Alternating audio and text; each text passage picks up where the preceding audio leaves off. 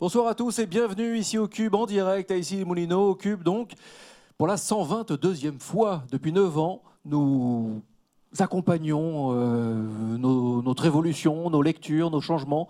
Nous nous laissons voguer par notre enthousiasme et toujours le projet des rendez-vous des futurs, le projet collaboratif, coporté, coproduit, j'insiste bien sur le co, vous allez comprendre après, euh, par trois structures, le Cube, l'agence Triple C et JD Carré.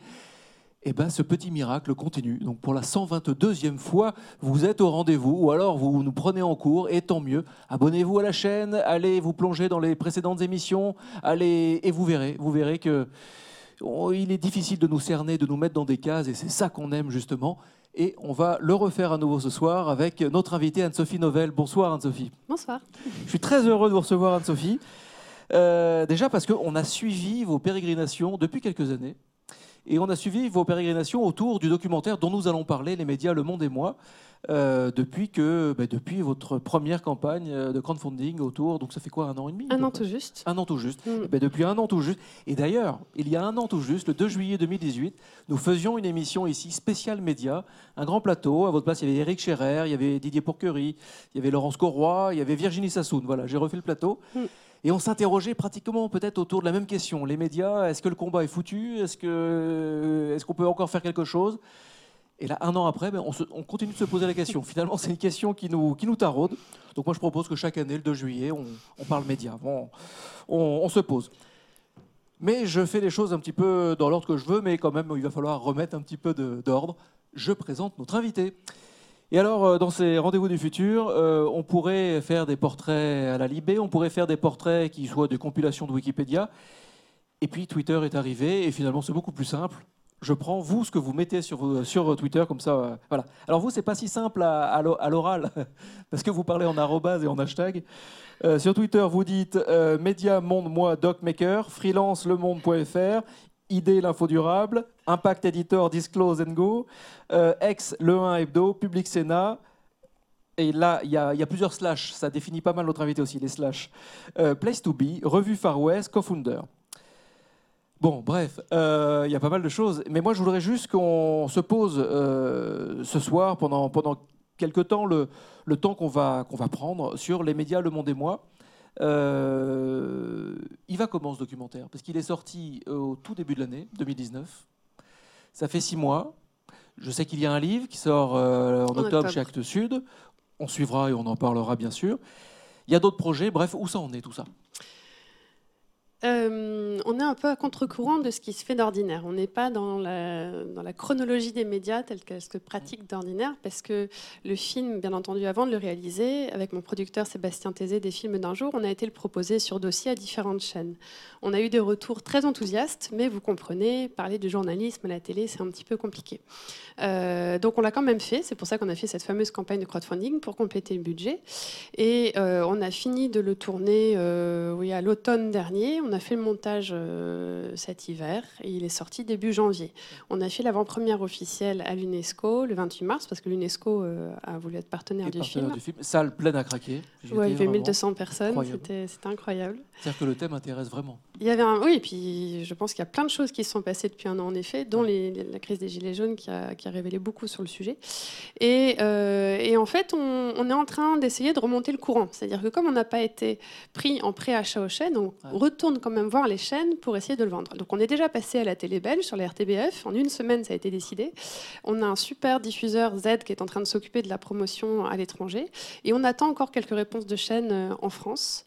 Euh, bah, sachant que comme le film est terminé, on pourrait proposer de le retravailler un peu si nécessaire, mais euh, voilà, on est, on est dans une chronologie des médias qui, qui n'est pas ordinaire, donc euh, il faut aussi s'adapter à ça. Donc j'ai un peu parfois l'impression d'être dans les starting blocks et de pas pouvoir trop décoller, mais en même temps, on a fait plein d'avant-premières un peu partout en France et on a des très beaux retours, donc ça c'est vraiment enthousiasmant. J'avais jamais vécu ça, c'est mon premier film, et donc être comme ça en direct avec le public, c'est toujours satisfaisant. Oui, c'est vrai qu'il faut suivre la page Facebook, les médias, Le Monde et moi, Mm. pour voir tous ces retours, pour voir cette espèce de tour de Et France surtout que le vous site web, lesmédiaslemondetmoi.com. Et le site web, On essaye de. avec tous les témoignages. Oui, on essaye de les mettre en, en forme. Enfin, voilà, il y a beaucoup de choses à faire. Puis là, je sors de la rédaction du livre, donc euh, on est en train de peaufiner ces jours-ci. Hâte de le lire. Alors, on voit qu'il y a. vous avez un parcours où finalement il y a à la fois une certaine linéarité, puis à la fois c'est un petit peu comme les médias Le Monde et moi. Vous respectez pas totalement la chaîne euh, classique. Euh, vous avez un doctorat en économie, me semble-t-il, autour du financement sur le terrorisme, c'est ça? L'économie du terrorisme. L'économie du terrorisme. c'est je voilà, c'est bien de le rappeler pour montrer que ça c'était le premier amour. Après, vive la co-révolution. Donc là. Euh, vous êtes devenue experte euh, sur euh, le collaboratif, la collaboration, la coévolution, la co-révolution, en gros. Après, c'était le locavorisme. Donc là, c'est le territoire, c'était avant? Bon, vous voyez, moi, je suis perdu. Mais bref, parce que j'ai mis plein de, slash, j'ai voulu faire comme vous. Après, Place to Be, ça C'était pendant la COP 21. Et maintenant, les médias. Le lien, alors, c'est quoi le lien? De tout ça euh, Pour moi, c'est un cheminement intellectuel, c'est un questionnement, et je marche à la passion, à la curiosité, et avec la liberté de faire ce que j'ai envie de faire. Donc c'est une chance inouïe. Euh, en tout cas, je, me suis mis ça comme point gorge et comme guide dans la vie. Euh, et donc c'est un peu en fonctionnement en mode projet. Dans ma tête, c'est un peu ça. Mais il y a toujours ce fil conducteur, c'est-à-dire que chaque réflexion m'amène à me poser de nouvelles questions qui vont me poser... voilà. Donc en fait, l'économie du terrorisme, travailler cinq ans dessus dans le cadre d'une m'a fait constater qu'il y avait beaucoup de conflits euh, qui étaient liés à des problèmes autour des ressources. Euh, donc on peut s'atteler à, gérer les, conséquences, mais on peut aussi regarder les causes. Donc à un moment, je me suis dit, OK, euh, il y a des choses qu'on n'aborde pas bien, les économistes sont pas bons là-dedans, pourquoi est-ce qu'on en parle aussi peu? Puis le journalisme m'intéressait, bon bref, je, je, la fais courte, mais je me mets à être journaliste sur les questions d'environnement, d'écologie, un concours de circonstances, donc je rencontre Anne Gecker de Féminin Bio qui me dit, tiens, on pourrait faire un livre sur le locavorisme. Donc je joue l'expérience de l'économie locale, c'est ça qui m'intéressait, ben, je venais de l'économie internationale à l'économie locale via l'alimentation. Et puis petit à petit, euh, étant aussi beaucoup investi sur le web, ayant monté un projet associatif qui avait pour but justement de référencer l'information sur l'écologie, les médias à une époque, il y a 12 ans, où on en parlait très peu, c'était avant le Grenelle, euh, c'était les, frémissements. Euh, bah, j'avais cette culture web, le début des réseaux sociaux, et j'ai vécu ça de l'intérieur au moment de la COP 15 en 2009 à Copenhague, donc la conférence de l'ONU sur l'international de l'ONU sur le climat. Et je constate, on était au début de Twitter, que euh, la société civile s'organise différemment. Je, ressens vraiment, je vis l'horizontalité qu'on a sur les réseaux sociaux avec une forme d'auto-organisation, une nouvelle façon de faire. Et là, je me dis, en fait, il y a quelque chose qui se passe, il y a une, forme d'économie collaborative qui se met en place. C'était les débuts d'Airbnb en 2009, c'était euh, voilà, tout ça qui est en train de se mettre en place. Donc j'ai écrit sur ce, mouvement-là, j'ai voulu le fouiller un petit peu. Et, euh, en terminant ce livre sur la révolution j'ai dit à mon co-auteur Stéphane Rioux, le prochain chantier sera sur les médias, parce que euh, ça fait plusieurs années que j'exerce euh, euh, ce métier de journaliste, freelance, pour différents supports. Je croise plein de confrères et de consoeurs qui me disent toujours que c'est compliqué d'en parler, qu'on est toujours stigmatisé comme le militant de service ou le bisounours du coin, ou qu'on y croit, enfin qu'on on fait rire en étant écolo. mais pourquoi? Qu'est-ce qui se passe? Et donc j'ai commencé comme ça en 2013-2014 à poser cette question. c'est ce qui a fait qu'on a monté Place to Be, ce gros événement au moment de la COP 21, qui s'inspirait donc de cette fameuse expérience à Copenhague pour dire on va créer un QG de médias, on va amener des gens qui parlent de ces sujets différemment pour essayer justement de le faire pousser autrement, euh, le vulgariser différemment auprès de la population. Et mais j'avais toujours en quête cette idée de dire bah voilà. Et en fait, le film euh, est né de la rencontre avec Stéphane Pauli en juillet 2014, qui est cette ancienne voix de France Inter. Et en l'écoutant pendant deux heures, j'ai que mon calepin, mon crayon. Et j'ai une émotion folle parce que l'entendre en direct, alors qu'on n'a pas l'occasion de le voir souvent, Stéphane Paoli, me dire que pour lui, s'il y a un sujet prioritaire, c'est bien cette question de l'avenir de la planète, l'avenir de nos enfants, et que ça devrait être. Et je, me dis, en fait, c'est fantastique d'avoir cette parole en fin de carrière et, euh, et, la puissance de sa pensée, son intelligence. Et je me dis, je ne pourrais pas le retranscrire que dans un livre, il faut que je fasse un film. et donc, c'est parti comme ça. Et j'ai rencontré Flo Laval quelques mois après, j'en ai parlé. Qui, voilà. et, mais j'ai appris à faire un film pour les besoins du projet, en fait. Et, et finalement, j'ai rencontré aussi un chercheur au cours de, cette enquête euh, qui s'appelle Yves Citon, euh, qui mériterait, je pense, de venir ici s'il n'est pas déjà venu, mais qui a écrit sur la médiarchie, sur l'écologie de l'attention. Et j'ai compris à sa lecture l'été dernier euh, que je faisais le lien entre les médias et l'écologie, qui est un peu ce qui m'anime en fait mes deux, deux, pieds. Euh, c'est que là où j'étais partie de réfléchir à la place de l'écologie dans les médias et à la façon de parler de l'avenir du monde et des sujets vraiment concernants, euh, sur lesquels on devrait s'atteler urgemment, j'en étais arrivée à faire l'écologie des médias et à comprendre que ce qui concourt à l'effondrement de nos écosystèmes et l'environnement, c'est la même chose dans l'économie de l'attention, dans le monde de l'information. Et ça, ça m'a frappé. Je me suis dit, bah, en fait, je, comprends maintenant pourquoi j'ai toujours mis les deux dans la balance. Et, euh, du coup, il y a vraiment quelque chose à faire. Hein. Le parallèle est tellement flagrant qu'on doit se réemparer euh, de ces questions d'information. Il y avait vraiment un lien, un lien direct. Euh, voilà, j'ai fait une longue histoire pour. Et le prochain, du coup, parce que là, comme on arrive à refaire finalement une linéarité, est-ce que vous êtes capable de faire un petit peu de prospective J'ai déjà, oui, quelque chose. Bah, forcément, j'ai déjà une idée de ce que j'aimerais mettre là après, mais euh, là cette année, c'était, je veux vraiment aller au bout. En fait, le, le, le, film a quelque chose de fantastique, c'est que quand on le partage avec une salle, il y a l'émotion qui se ressent tout de suite. Les gens qui viennent, qui ont aimé, qui n'ont pas aimé, euh, c'est vraiment très fort ce qui se passe. Là, j'ai dû me replonger dans l'écriture. Là, ça fait quatre mois que je suis enfermée un peu dans ma caverne chez moi, que je fais plus que ça. Euh, et euh, voilà, le manuscrit, je l'ai envoyé euh, hier soir. donc, c'est encore autre chose, parce que c'est un autre bébé qui arrive. Qui c'est pas le, livre du film, c'est les cinq ans de recherche que j'ai essayé d'organiser différemment dans un livre qui va plus loin que le film, qui le complète en fait. Le film augmenté ou avec tous les rushs, tout ça, on va y revenir, mais il y a un nombre de rencontres hallucinantes à l'intérieur.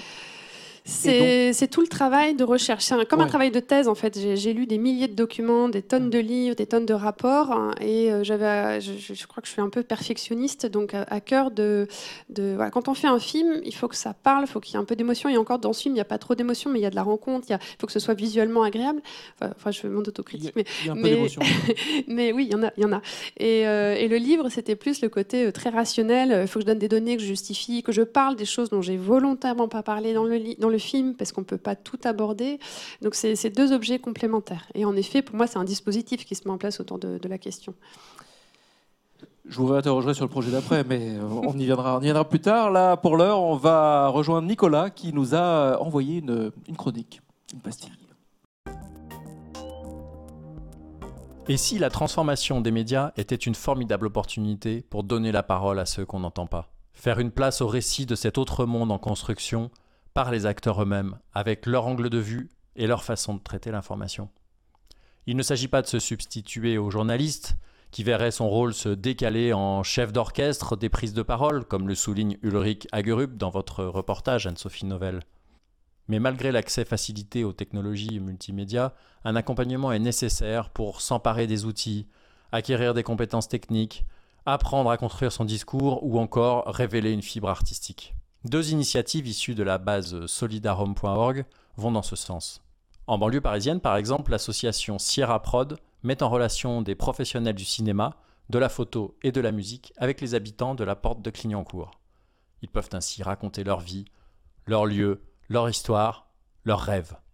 On voit le quartier de la Porte de Clignancourt, Porte Montmartre, euh, comme un quartier parfois délabré, euh, un peu sale, euh, qui a clairement une mauvaise image. Là, par la création, les habitants se saisissent eux-mêmes en fait de ces créations pour dire bah non en fait il se passe des choses, il y a des choses intéressantes qui sont réalisées par les habitants et surtout regarder un petit peu les détails dans le quartier il est, voilà, il est agréable à vivre, il est euh, agréable à voir aussi. Au Québec, le studio mobile Wapikoni redonne la parole aux jeunes des communautés autochtones. Un étonnant modèle d'empowerment. Il y a des gens qui arrivent avec une idée très claire, ils savent comment faire, puis ils ont déjà peut-être fait des films, puis on, est juste des facilitateurs pour porter leur vision à terme. Il y en a aussi qui arrivent plus avec euh, juste des thématiques. Dans notre cas, cette année, euh, il y a deux jeunes mamans qui voulaient faire un film sur euh, les déchets dans la communauté, par exemple. C'est là où on entre en jeu en tant que cinéaste formateur. Est-ce qu'on veut des entrevues? Est-ce qu'on veut juste des voix off? Est-ce qu'on est plus dans la poésie? Est-ce qu'on est plus comme dans un film choc? Est-ce qu'on est, est qu'on met de l'humour? Des fois, on n'est pas vraiment d'accord, mais au final, le dernier mot leur revient, puis c'est parfait que ce soit comme ça. On m'avait dit, moi, que le studio allait être dans le fossé au bout d'un mois. Euh, ça fait maintenant presque 13 ans, il n'a jamais eu un graffiti, donc c'est quand même pas si mal.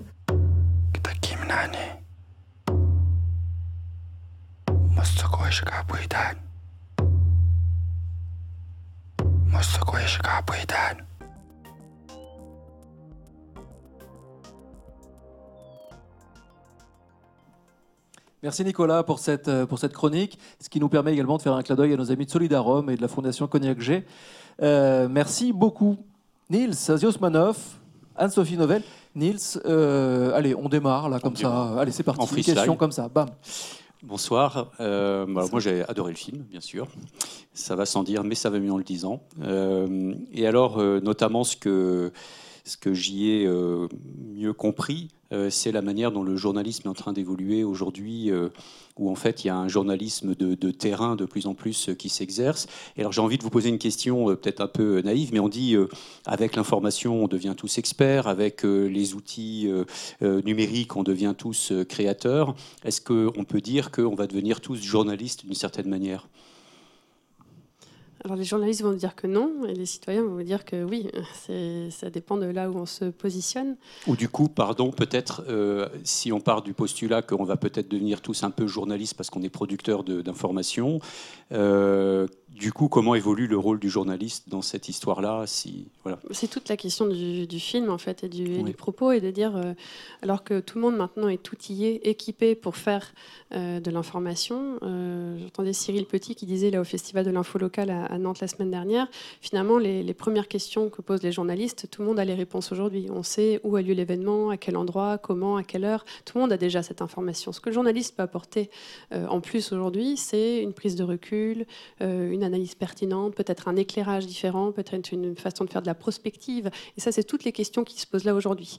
Et en fait, je pense que c'est la posture journalistique qui doit évoluer. On aura toujours besoin de journalisme, c'est juste la façon dont il va s'exercer qui va, qui va changer. Mais cette posture, euh, vous voyez les jeunes arriver, vous voyez les jeunes qui sortent des écoles de journalisme, elle va vraiment changer Est-ce que les écoles sont, ont compris, ont pris le pli Je pense que ça fait quelques années que les écoles se posent la question. Euh, là, les modes de recrutement des écoles sont en train de changer. C'est tout nouveau. Donc, est-ce que ça va euh, insuffler plus de diversité? Est-ce que ça va euh, amener un mode de recrutement différent? Parce qu'en fait, ce qui se passe, c'est que souvent dans les rédactions, on a quand même des choses assez uniformes. Hein. C'est beaucoup de blancs qui ont les mêmes classes sociales. Il y a pas mal de, de rapports qui ont été faits là-dessus. Et pour ça, il faut plus de diversité. Exactement.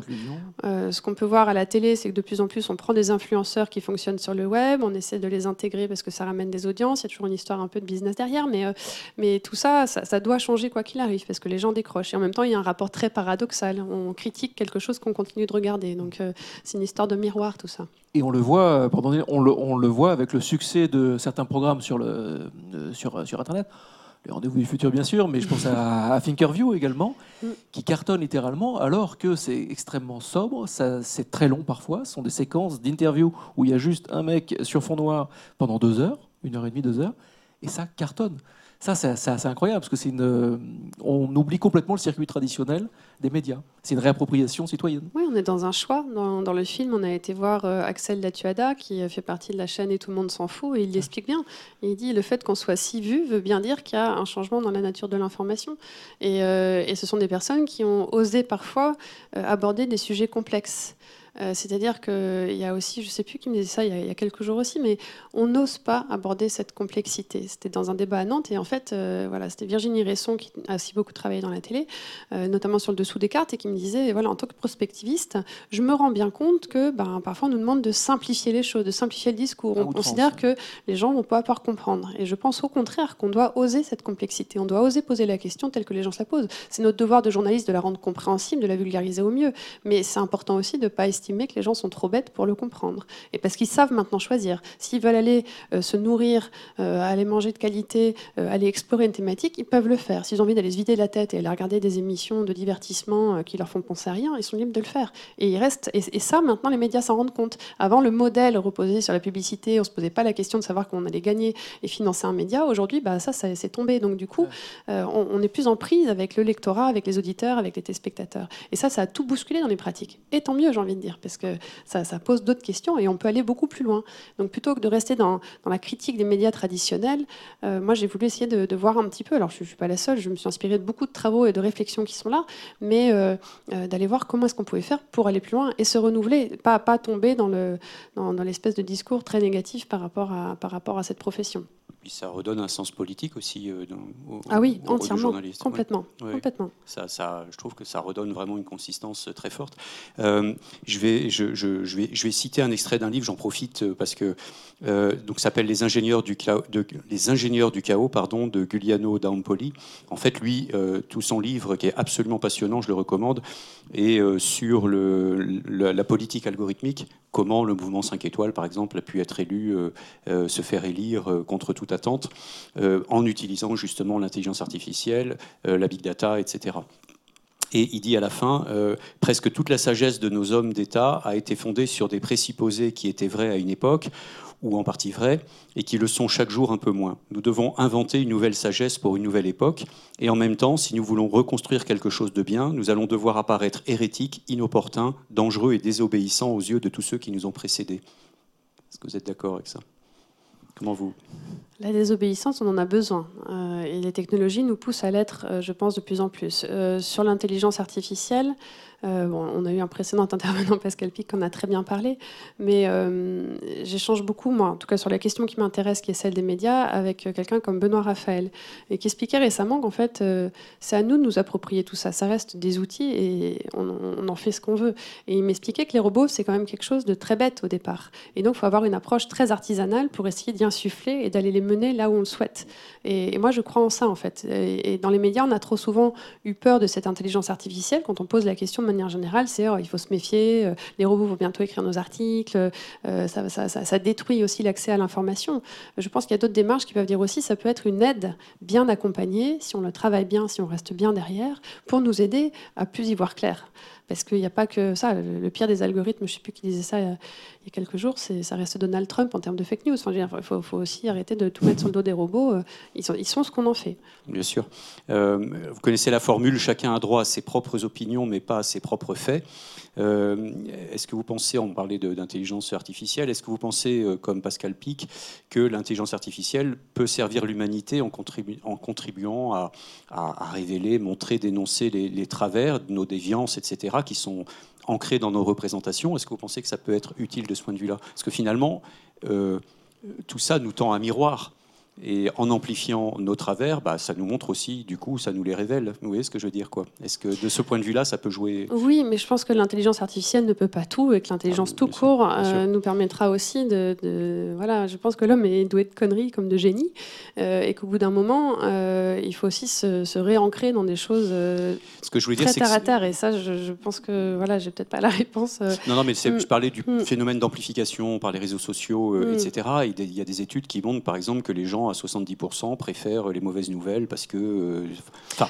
C'est des que... réflexes reptiliens, en fait, qui oui. sont profondément ancrés dans, des, dans, dans, un fonctionnement en limite biologique. Mais Mhm. je pense que notre intelligence à nous doit être de comprendre à quel point à un moment, ça prend le dessus. Euh, c'est pour ça que, pour expliquer les choses simplement, dans le film, on fait ce parallèle avec l'alimentation. À dire, euh, il y a 30 ans, euh, on a pris conscience qu'on s'alimentait mal, qu'il y avait de la junk food, qu'il y avait du fast food, qu'il y avait de, l'obésité, qu'il y avait de la malbouffe. Il y en a encore, mais maintenant, on a commencé à comprendre que ce système mondialisé d'approvisionnement de notre nourriture nous faisait arriver à des excès et à des incohérences et qu'on ne pouvait plus avoir confiance dedans. Ben, moi, je pense que pour l'information, on en est à ce stade aujourd'hui. On en est il y a, comme il y a 30 ans pour l'alimentation. On est en train de se rendre compte qu'on a été trop loin dans un flux qui a trop d'infos. Les gens ne font que produire, ils n'écoutent plus ce qu'ils, ou ils vont écouter ce qu'ils ont envie d'écouter, ils vont croire ce qu'ils ont envie de croire. Oui. Mais du coup, euh, c'est très difficile de faire société parce qu'on se bâtit. Alors, on parle beaucoup de bulles. Moi, j'ai envie de parler de cage aussi parce qu'on s'emprisonne dedans. On va faire communauté là-dedans et, et, on va se polariser de plus en plus. Et, et c'est exactement ce que montre l'étude là de l'Institut Montaigne avec le, le Media Lab de Sciences Po. Ils ont fait toute une cartographie où ils, ont essayé de, visualiser le fonctionnement des médias euh, au sens très large du terme euh, en France. Et là où ils pensaient que ça allait être un peu horizontal comme aux États-Unis, on s'est rendu compte que c'est très vertical et qu'aujourd'hui on a un cœur de médias en France qui est entouré de, trois, autres sphères qui sont d'un côté, euh, je simplifie, mais les médias on va dire locaux, de l'autre côté des niches de médias alternatifs et l'autre c'est des médias plutôt complotistes. Et on montre que le cœur fonctionne comme ça de manière très euh, d'une certaine manière, qui s'auto-entretient, etc., mais qui entretient une forme de conflictualité avec les autres supports. Ce qui est bien qu'il y a une, une verticalité dans notre rapport à l'information, où on a l'impression qu'il y a les élites et des bases plus identitaires. Et ça, ça pose problème, en fait. Et ça, il faut vraiment en prendre conscience. Il faut qu'il y ait une, une ouverture des médias du cœur, qu'ils aillent comprendre aussi euh, ce qui se passe ailleurs, et qu'ils aillent à l'écoute de ce pourquoi le public part vers ces autres euh, sphères et qu'est-ce qui les intéresse et comment est-ce qu'on peut refaire société, mais sans rester dans ce rapport d'opposition. Au, lieu de, rejeter de manière euh, stricte euh, les médias dits complotistes, par exemple, il faut plus s'intéresser à pourquoi ça marche, qui les regarde, qui les écoute et qu'est-ce qu'on pourrait faire. Toute la difficulté et qu'après, dès qu'on commence à en parler, on a tendance à avoir des effets d'amplification, des effets de justification, des effets de renforcement. Donc en fait, c'est très délicat comme problème. Et, je, et moi, j'avoue que je me suis posé beaucoup de questions, je m'en pose encore beaucoup. J'ai trouvé quelques réponses, mais j'en ai encore plus qu'avant des questions. Et, là-dessus, c'est on est au début de cette prise de conscience. C'est-à-dire que euh, c'est bien d'en parler, les gens vont comprendre. Il y en a qui ont coupé parce que c'est la seule solution qu'ils ont. Euh, il y a ceux qui se rassurent, il y a ceux qui. Il y, a plein de comportements très différents dans nos régimes informatiques mais on n'en parle pas, ou on en parle tout juste à peine. Et, moi, je pense que c'est fondamental aujourd'hui, petits ou grands, euh, d'en avoir euh, voilà, l'intelligence de reprendre la main là-dessus. Mais c'est comme avec l'alimentation, effectivement, le parallèle est, euh, vachement bien, enfin, hyper intéressant à l'intérieur du documentaire. il faut se réapproprier son alimentation. Certains disent oui, mais bien manger, ça coûte cher.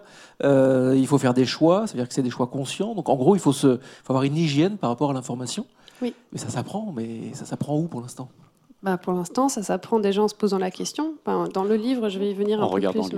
Oui, alors bah oui, il faut le voir. Alors sur Docs TV, je vais pas faire la promo, mais euh, le, site explique un petit peu comment on peut le voir. Et puis j'espère qu'une télé en France le, le prendra aussi. Mais euh, euh, on a eu des super retours au sein de chaque chaîne. C'est ça qui est marrant. mais dans le livre, je vais détailler un petit peu tout ça, à dire en fait, on peut s'interroger déjà c'est ce que j'ai fait là sur la communauté ce matin, c'est comment est-ce que vous vous informez. Prenez une semaine type et dites-moi un peu comment l'information vous vient. Euh, j'ai vu une étude qui dit qu'il y a 16 façons différentes de s'informer, entre euh, prendre la voiture le matin en écoutant la radio, euh, écouter un podcast sur le chemin, euh, euh, cuisiner, on est sur la télé, voilà, et on, écoute ou on lit ou de manière plus ou moins concentrée. on peut tout couper, se rendre compte que les informations les plus importantes nous viennent aussi par les conversations sur les réseaux ou en réel. Donc déjà prendre conscience de ce système dans lequel on est, essayer de s'y soustraire et puis après réintroduire des choses. Euh, dans l'idéal, il est vrai qu'il est important de lire de tous les bords politiques, de ne pas aller juste renforcer une opinion. Mais ça, on le dit depuis toujours, bien avant que Internet n'existe. Euh, mais voilà, il y a des efforts un peu à faire aussi. Euh, et il ne faut pas avoir honte de dire j'aime bien mater la télé le soir et me mettre devant des émissions légères parce que ça me vide la tête. Moi, j'ai aucun problème avec ça. On a besoin de tout. comme on a besoin parfois d'aller se manger un hamburger parce que ça fait du bien et qu'à côté, on va se manger des salades pendant trois jours. Enfin, j'en sais rien. Chacun doit faire son régime, mais il faut pas se brimer non plus il faut juste euh, avoir conscience. Ça, c'est pour moi la première chose. Et après, bah, il y aura des réflexes d'éducation aux médias, il y aura des, réflexes de sens critique, de curiosité. Euh, et ça, c'est des choses, c'est ça pas inné, quoi. Donc euh, euh, c'est bien. Depuis en fait les attentats de Charlie Hebdo du 11 novembre, etc. Il y a le, le Clémy, donc qui fait beaucoup de travail sur l'éducation aux médias. Ça progresse vraiment. Il y a des, il y a des journalistes aujourd'hui qui viennent aussi sur les territoires avoir ce rôle en fait dans des résidences pour sensibiliser à ces sujets. Et, et je pense que là, il y a tout un champ passionnant parce qu'on n'est pas outillé pour. Et donc, euh, voilà, on, en est vraiment à ce stade-là. Le oui. on en parlait avec Virginie Sassoon l'an passé justement autour de l'éducation aux médias et, du rôle. Euh, ouais, Jamais assez fort, mais il faut. Il y a beaucoup beaucoup de ressources. Euh, il y a beaucoup de ressources et, quelqu'un comme Yves Citon avec ses doctorants fait un travail où ils vont même sur l'archéologie des médias, c'est-à-dire qu'ils prennent euh, des médiums, des supports de l'époque et qu'ils sensibilisent à montrer comment l'information arrivait avec ces supports-là. Mm. Et quand on comprend ça, on comprend à quel point on est capturé aujourd'hui dans un système totalement autre et que notre attention euh, devient la, ressource la plus... Euh, L'économie de l'attention, oui. Et euh, effectivement, le phénomène d'infobésité, il est beaucoup lié aussi à l'accélération de, de l'information globalement. Donc on, en, on est gavé d'informations. Euh, alors j'en profite pour euh, faire un peu de pub au, livre de Bruno Patino qui vient de sortir, La civilisation du poisson rouge, qui parle effectivement de, ces phénomènes et notamment donc de phénomènes liés à l'économie de l'attention. Et ma question, c'est est-ce qu'il ne faut pas inventer des nouvelles formes de médias qui soient des médias du ralentissement justement? Et je vais en citer un euh, qui vient de sortir là, comme ça je fais de la pub à tout le monde. Hein. Yggdrasil, je ne sais pas si vous avez vu ça, ça vient de sortir en kiosque, c'est le numéro 1, donc c'est effondrement et renouveau. Donc déjà et euh, le, donc il y a Edgar Morin dedans et le co-rédacteur en chef euh, c'est Pablo Servigne, dont le titre est euh, co-responsable de l'effondrement mondial. J'aime beaucoup. Voilà. Donc, ce que je veux dire, c'est que pour revenir à la question, est-ce que on voit sortir, que ça soit sous format, tu, parlais de Thinker tout à l'heure, Thinkerview, que ça soit sur format image vidéo ou que ça soit ce type d'ouvrage, de, ou de livres, etc. J'ai l'impression qu'il y a des nouveaux médias qui apparaissent qui veulent prendre le temps, quoi, qui veulent retrouver le temps justement pour. Euh, être dans la bonne chair, la vraie. euh, Il y a dix ans sont apparus les premiers MOOC avec euh, la revue 21. Ouais. Oui. Euh, après, ils ont lancé six mois. Il y a Oui Demain qui est arrivé. Il y a Oui Demain, Uzbek Erika, il y a différents formats comme ça qui, euh, bien souvent d'ailleurs, se présentent en format papier. Je trouve que le format papier aujourd'hui se justifie aussi dans un usage où on se pose. Euh, Yggdrasil, moi j'ai commencé à le lire bien sûr. Euh, J'étais en train de penser aussi au 1. J'ai travaillé 4 ans avec Oui. Eric Fotorino. Euh, ce rapport au temps, il est crucial aujourd'hui. Eric Fotorino, quand il a lancé le 1, il est parti de ce constat qu'on était over-informé, surinformé. Et euh, il s'est dit, il faut concevoir un journal qui va nous permettre d'éclairer le monde différemment. Différemment par son format, par le choix d'une thématique, par euh, le fait de pas seulement donner la parole à des journalistes, mais aussi d'aller chercher des artistes, on en parlait tout à l'heure, d'aller chercher les romanciers, d'aller chercher des poètes, d'aller chercher des experts qui sont interrogés en profondeur, euh, d'aller chercher des dessinateurs, des photographes, mais surtout de concevoir un support qui peut se lire, quand on prend le 1, moi je le lis entre 30 à 40 minutes. Donc c'est un moment où on déplie l'actualité, où physiquement ça se passe comme ça, il y en a qui n'aiment pas, mais voilà, pour un travail intérieur, quand on, comprend vraiment cette logique-là.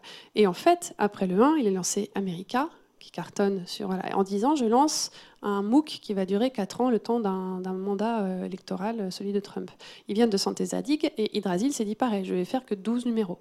Pas besoin d'aller plus loin. Et en fait, ce rapport au temps, il est, il est crucial aussi dans notre rapport à l'information aujourd'hui. On peut se dire je picore. Aujourd'hui, dans les réponses que j'ai reçues, il y en a qui disent ouais, le matin, j'ouvre Google News, je regarde que les titres. Ça me donne un aperçu de ce qui se passe. Mais après, je vais aller profond- approfondir. En fait, reprendre la main, c'est aussi se mettre des fenêtres. Mais ça demande beaucoup de discipline. Euh, moi, pour avoir travaillé sur un autre projet sur le temps pendant deux ans, j'avais été coachée par un coach chantant. Et on avait travaillé là-dessus, ne serait-ce que sur le rapport euh, aux mails, euh, prendre conscience du temps qu'on passe à répondre aux mails. Ça, ça a commencé à progresser il y a, a 3-4 ans dans les entreprises. On a dit maintenant stop aux mails le soir, etc.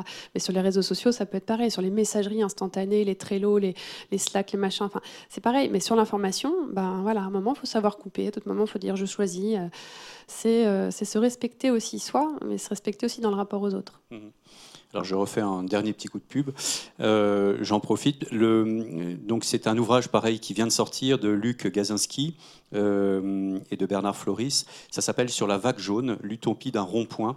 Et euh, c'est super parce qu'en fait c'est pendant six mois, ils ont été cinq mois, ils ont été sur un rond-point. Ils ont tout simplement interviewé les gens, interrogé les gens, discuté avec eux. Et c'est uniquement les propos euh, qui sont euh, là. Et je trouve que c'est une nouvelle manière aussi, ça, de faire de la politique, une manière engagée dans la politique, tout en, tout en se défendant d'en faire. hein, puisque les Gilets jaunes ne veulent pas être encartés dans des, partis politiques. Euh, voilà. Qu'est-ce que ça vous inspire, ce type d'initiative Bah, la première à l'avoir fait, en tout cas en avoir fait un long article, c'était euh, Florence Aubenas pour Le Monde.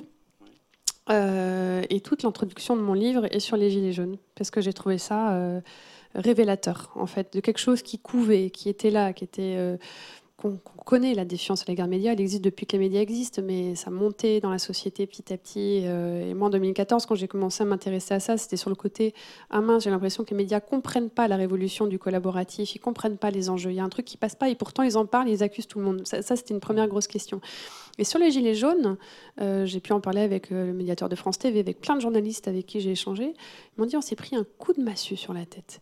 Alors le fait que la violence sorte des écrans, des fils Twitter et qu'on aille taper sur des journalistes, euh, ça, ça, ça a choqué et ça doit choquer. Mais les gilets jaunes ne l'ont pas pour autant condamné.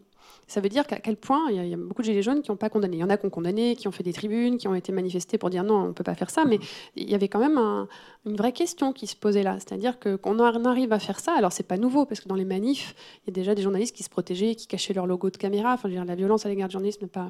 Mais Là, ils s'en sont pris euh, de toutes parts, et avec les policiers aussi. Enfin, euh, mais pour moi, c'était révélateur. Et Florence Aubenas, pour revenir à cet article, elle cite euh, une des porte-paroles des Gilets jaunes à Marmande, qui explique qu'elle était devant sa télé quand elle a vu le début du mouvement, et elle s'est dit comment ça se fait qu'on ne parle pas plus de moi? Ce mouvement, il est pour moi, il faut que j'y aille.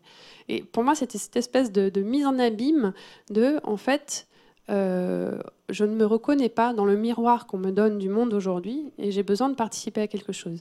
Et les premières images, le 17 novembre, euh, moi que je vois des, manifs euh, sur les Champs-Élysées, euh, et en l'occurrence les images que je vois c'était rue de Rivoli, je vois un couple qui suit la caméra de BFM TV et qui était en train d'appeler en direct, donc assis de passer derrière la caméra et en train d'appeler ses proches en disant regarde je passe à la télé. Et c'était comme s'il y avait la réalité d'une classe sociale qui essayait de passer et d'être représentée à ce moment-là. Je me suis dit tiens c'est intéressant parce que les médias, on va tout, de suite concernés dans cette histoire.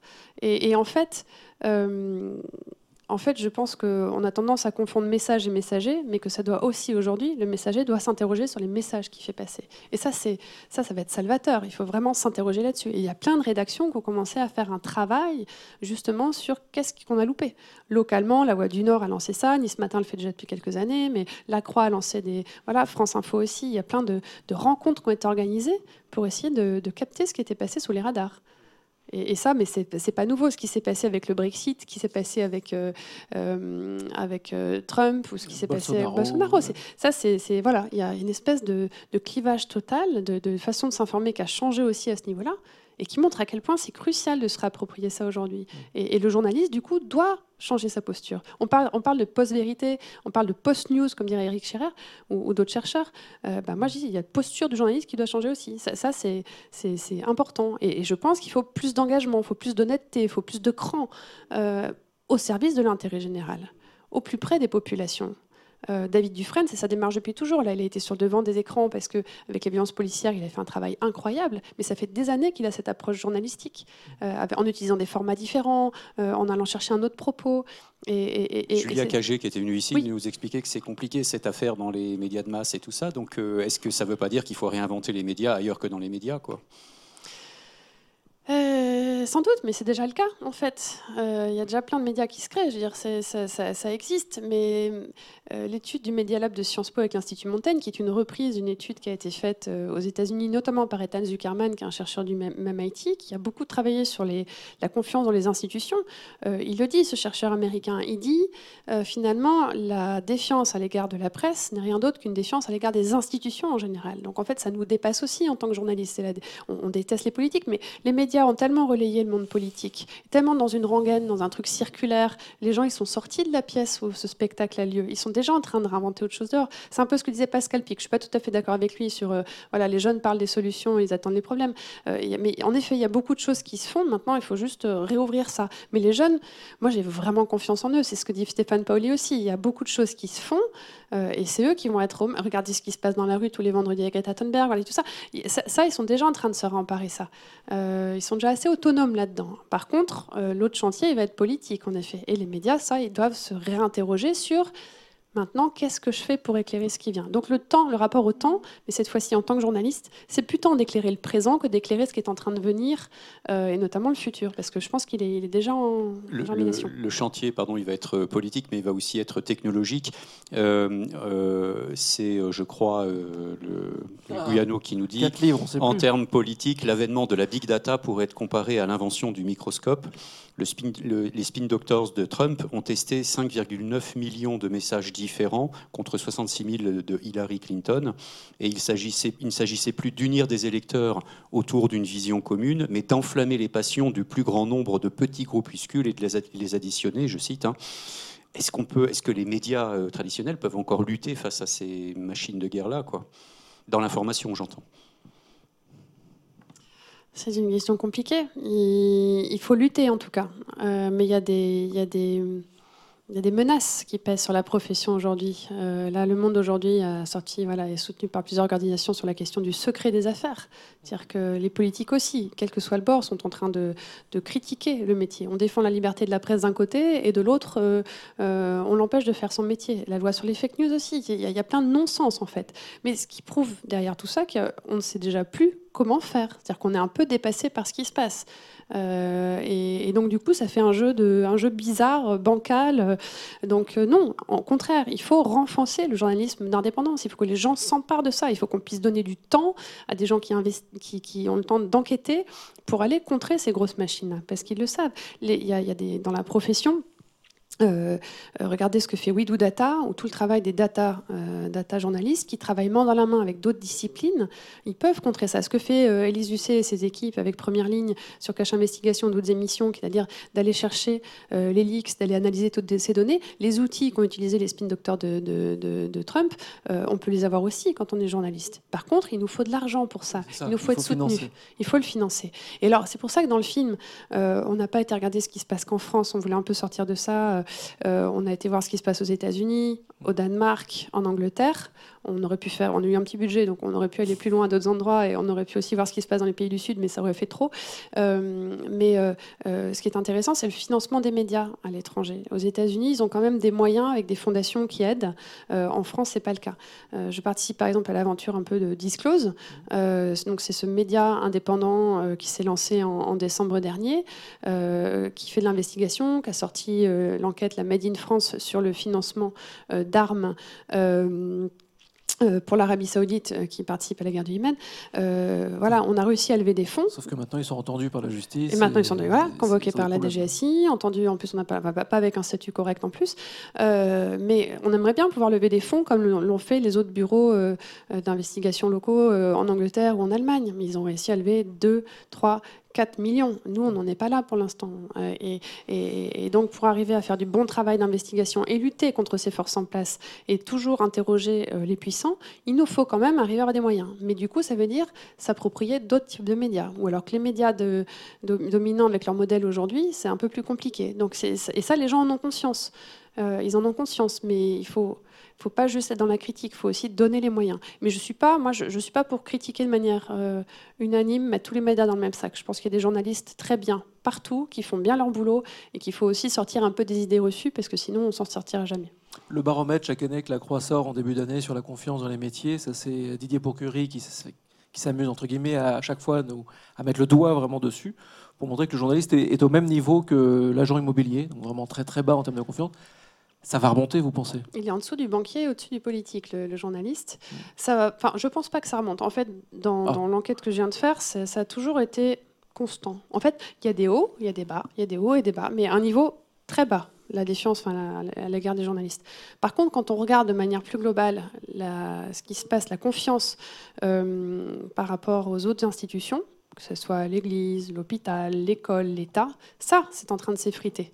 Mais par rapport aux, aux médias, bizarrement, quand on regarde à long terme, j'étais surprise de ça. Ça bouge pas. Ça, ça- oui, ça, ça varie dans le temps. Euh, après les attentats euh, en France, il y a eu un regain de confiance dans les médias. C'est ce qu'on a observé aux États-Unis après l'élection de Trump.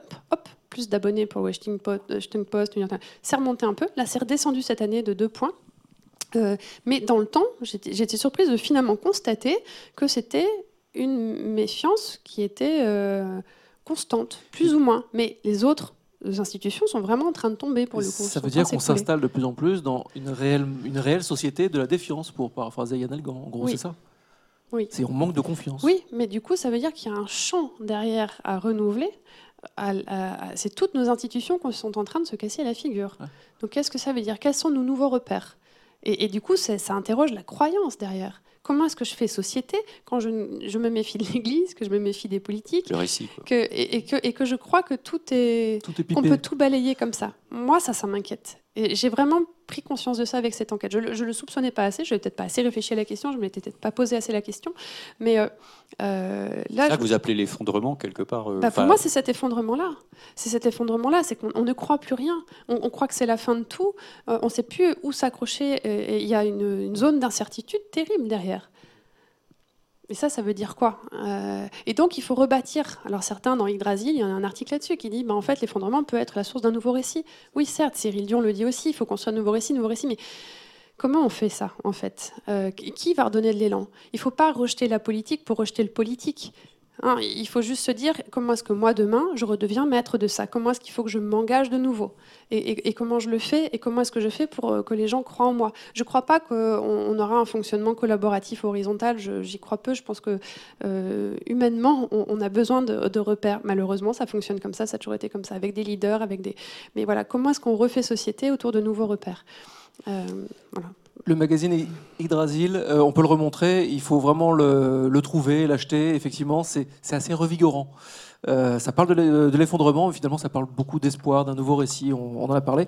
Les médias Le Monde et Moi, bien sûr, il faut le média le monde et moi.com.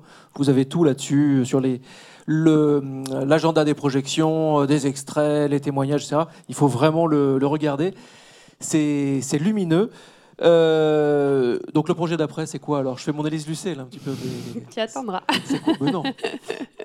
Ça commence par quelle lettre? J'aimerais par un P. Voilà.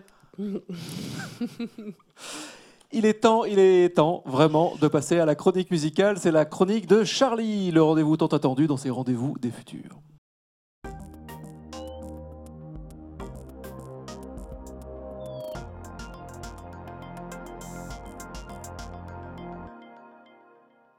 Les médias, un combat perdu d'avance. Alors comment illustrer ce thème avec trois disques et seulement trois disques?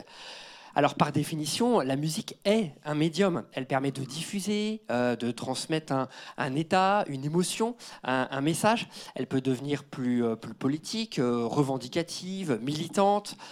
du coup, je me suis intéressé à un courant, à un style qui s'est réapproprié les notions de message et de parole on va faire un petit retour en arrière. Un retour en arrière à la fin des années 60 à New York, où un groupe de poètes s'interroge sur la guerre du Vietnam et sur l'identité africaine. Ils posent leurs textes sur un rythme épuré.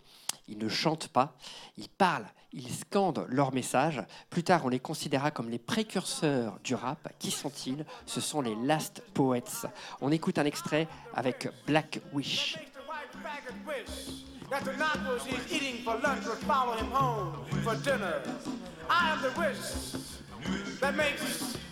The Creole lady wish she had the body of Cleopatra. Et on va traverser l'Atlantique dans l'autre sens. On va passer euh, au sud de la Loire. On va même se rapprocher de la Garonne euh, pour écouter des acrobates des mots.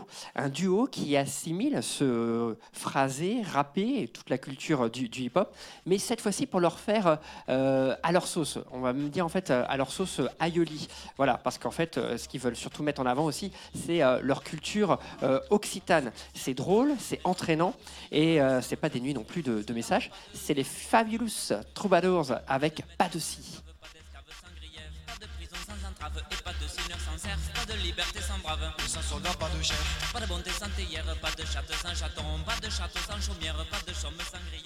Et enfin, écoutons un artiste qui ne chante pas, il slame, comme on dit maintenant. Euh, ses textes, il les raconte, ses vers, il les fait ondulé. C'est toujours un petit peu déroutant ce décalage entre la voix et la musique. Euh, c'est sans doute pour mieux nous interpeller sur le sens des mots. C'est qui? Eh bien oui, c'est Abdel Malik avec son dernier ouvrage et son dernier album, Le Jeune Noir à l'épée. On écoute un extrait, La Vida Negra Aquarius, où il est question d'identité et de déplacement c'est pas l'homme qui prend la mer, c'est la mer qui prend l'homme. Que son embarcation est ou non un moteur Renault. Merci, à bientôt.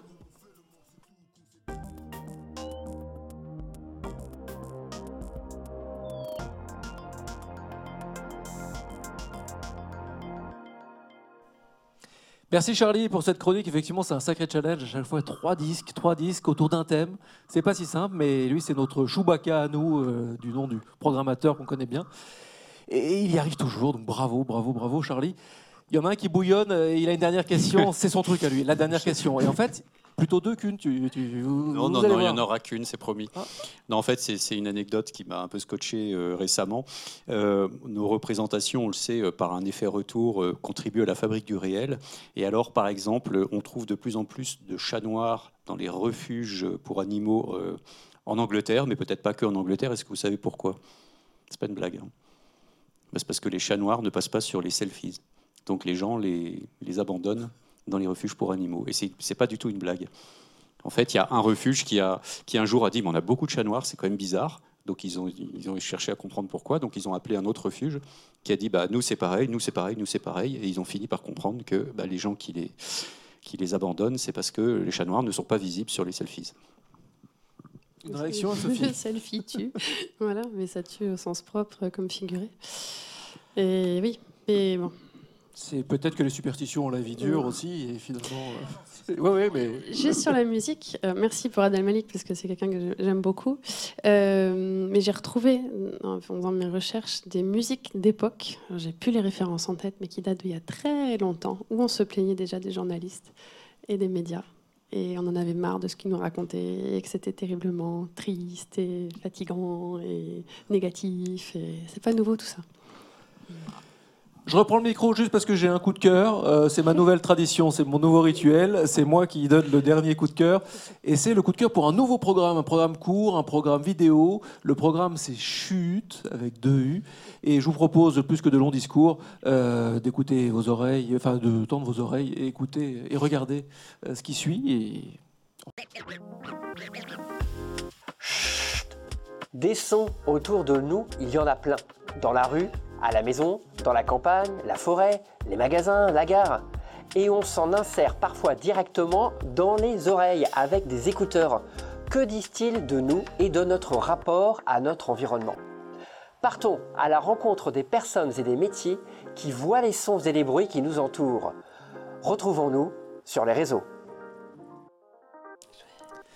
Et donc, bien sûr, vous l'avez reconnu, c'est donc euh, notre ami, notre ami Charlie. Euh, le premier épisode est en ligne, il faut aller le voir. C'est à la découverte du design musical avec Delphine Guérin euh, de Sixième Son. Euh, Allez-y, vraiment, ça vaut le coup. Et puis, bah, après, abonnez-vous et puis attendez les prochains épisodes, ça vaudra vraiment le coup. Merci beaucoup, Anne-Sophie, d'avoir joué le jeu de ce rendez-vous du futur. Merci. Merci, Niels. Merci, Eloi. Et à tout de suite sur les réseaux.